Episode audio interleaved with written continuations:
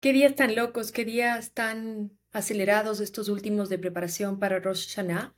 No quería irme a sumergirme en este portal energético que empieza este viernes 15 de septiembre a las 5 y media, 6 de la tarde. Verifica tu hora local en la página epcal.com sin dejarles este podcast. Antes de empezar, quiero decirles que Fundación Cábala Ecuador estará realizando el evento presencial para Quito y por Zoom para todo el resto del mundo. Así que si estás en otro país y me estás escuchando y no sabes cómo entrar a este portal cósmico, te sientes solo, desamparado, sin guía, me pasó a mí. Por eso te ofrezco esta oportunidad de conectarte con Fundación Cábala.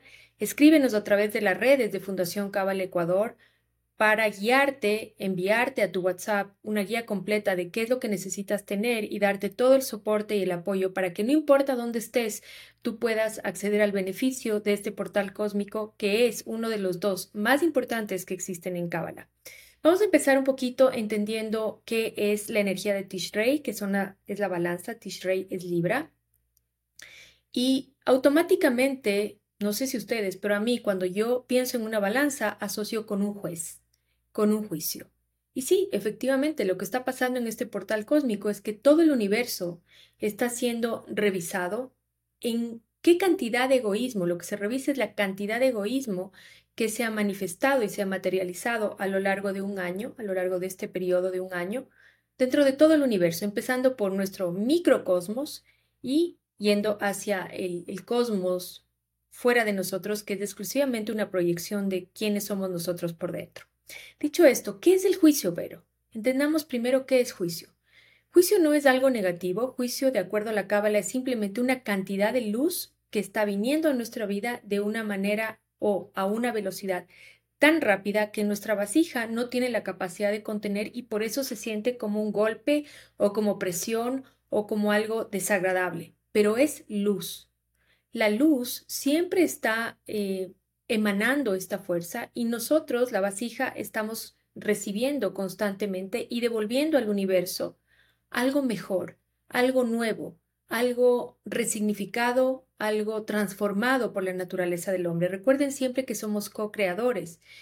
Hay un único creador, que ya sabemos que es el arquitecto de este universo, pero nosotros somos vasijas que al recibir esa luz podemos co-crear transformando la energía que recibimos en algo mejor. Ese es el propósito. El problema ocurre cuando nosotros recibimos la energía y tratamos de sostenerla solo para nosotros mismos, en lugar de compartirla, transferirla, mejorarla, resignificarla, readecuarla para mejorar el mundo y la vida propia nuestra y de todos los demás. Ahí es cuando ocurre el problema. O el segundo problema ocurre cuando pensamos que nosotros somos los creadores de esa energía. Es importante empezar haciéndonos algunas preguntas. ¿Por qué si eh, tenemos que el mes de Aries es el primer mes de acuerdo al calendario hebreo e incluso de acuerdo al calendario gregoriano. Y sí tenemos una conexión de año nuevo también en el mes de Aries, que es Pesaj. ¿Por qué es que tenemos otro año nuevo? ¿Por qué aparece un Rosh Hashanah que está en el mes séptimo?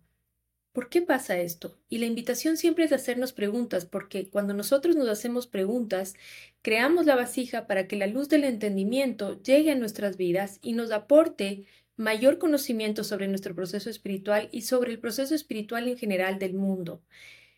La, respuesta que nos otorga la Kabbalah acerca de por qué en el día 7 es porque si nosotros nos fijamos en el árbol de la vida, este circuito energético de 10 esferas, podemos ver que las 7 esferas inferiores que hacen como un cono hacia nuestro plano terrenal, déjenme buscar si tengo por aquí una imagen, seguro la tengo.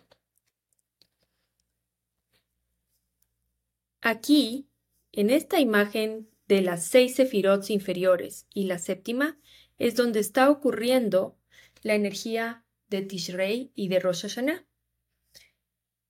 Cuando nosotros hablamos de estas seis sefirots superiores y de la séptima, que es del plano terrenal, Malhut, podemos entender también que si la séptima sefira, que es Malhut, tiene relación con el séptimo mes, que es Tishrei, que es Libra, quiere decir que nuestras acciones, cómo nosotros actuamos durante todo el año, si actuamos de una manera espiritual, si actuamos de una manera generosa y no egoísta, si actuamos de una manera proactiva y no reactiva, si gobernamos nuestras decisiones, nuestras acciones, nuestra boca, tendremos la capacidad de ser, digamos, juzgados por acciones positivas. El problema ocurre cuando hemos sido egoístas y hemos sido eh, reactivos y hemos tenido esta energía de responder sin pensar, sin, sin gobernar nuestra mente, nuestras emociones, etc.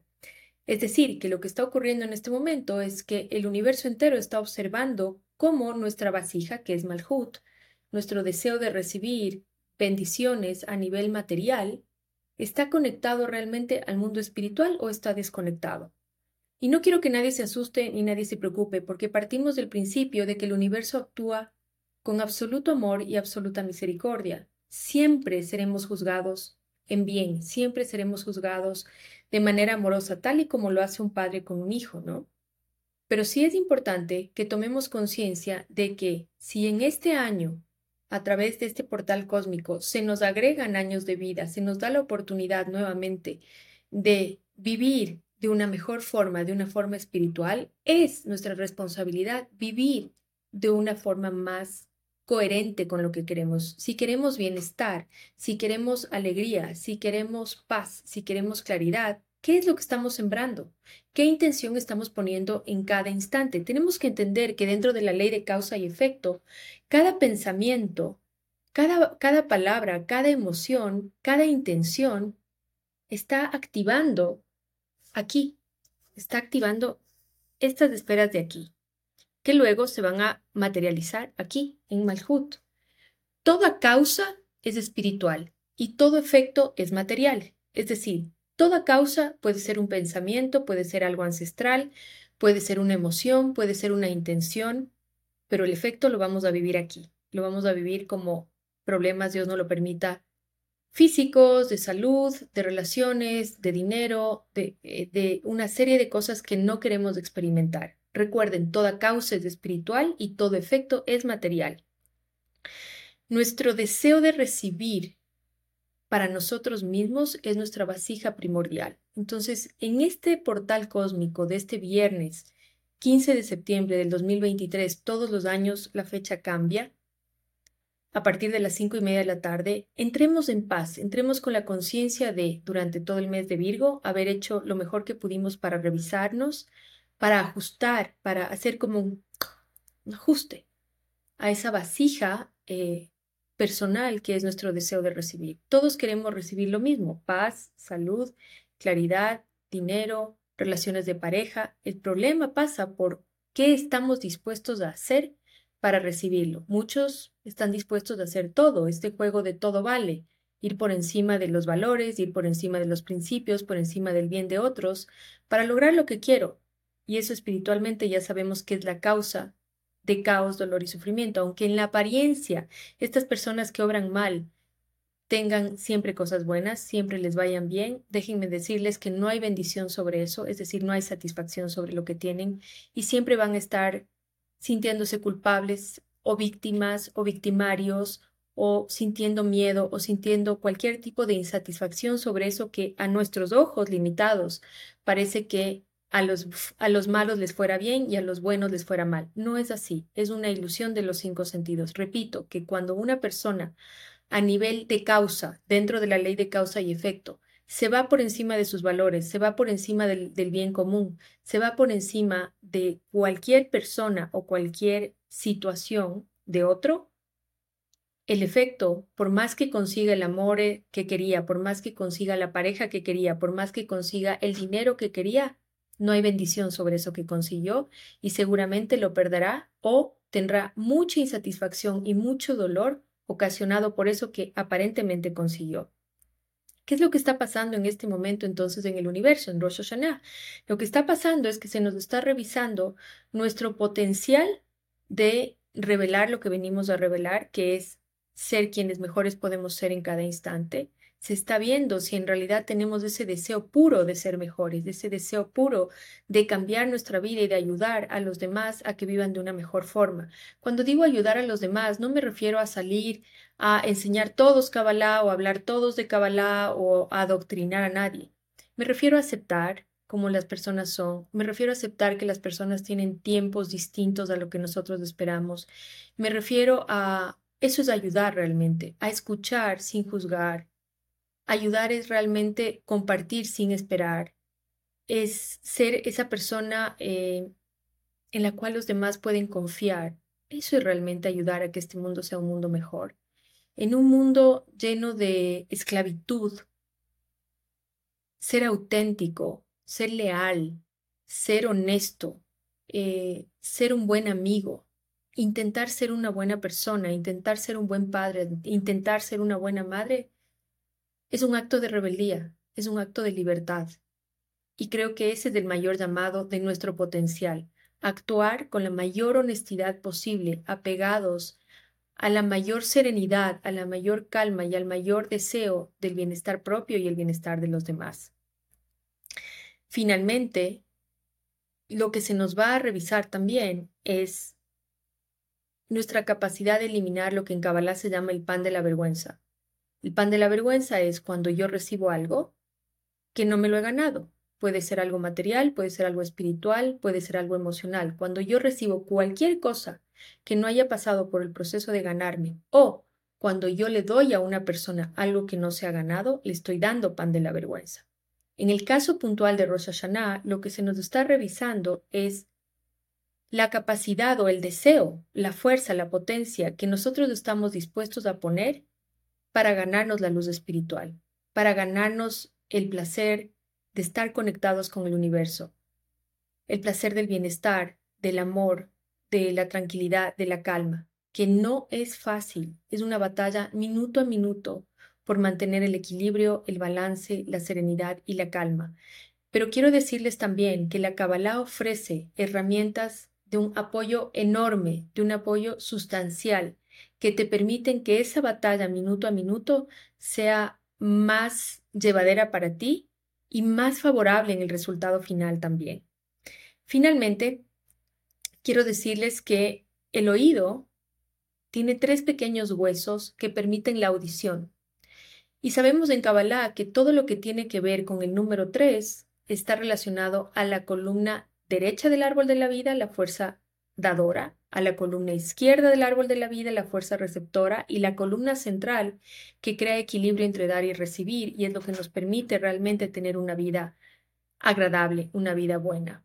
Uno de los instrumentos que utilizamos en eh, la conexión de Rosh Hashanah es el shofar, que es este sonido que emite un cabalista a través de un cuerno de carnero que hace las veces como de un misil que va a destruir la energía de juicio que viene hacia el universo. Pero para que nosotros podamos beneficiarnos de escuchar ese sonido, porque no es escuchar por escuchar. Yo puedo escuchar cualquier cosa que si no tengo la vasija para contenerlo, sencillamente va a llegar a mí y va a rebotar y se va a ir. Tengo que llegar en equilibrio con mi corazón, en paz con mi vida, en paz con mis procesos. Eso es el equilibrio. El equilibrio se, se siente, se vive, se experimenta como paz. Paz en mi corazón, paz en mis relaciones, paz con mi proceso, paz con todo lo que he vivido hasta el día de hoy. Eh, sin rencor, sin angustias, sin miedo.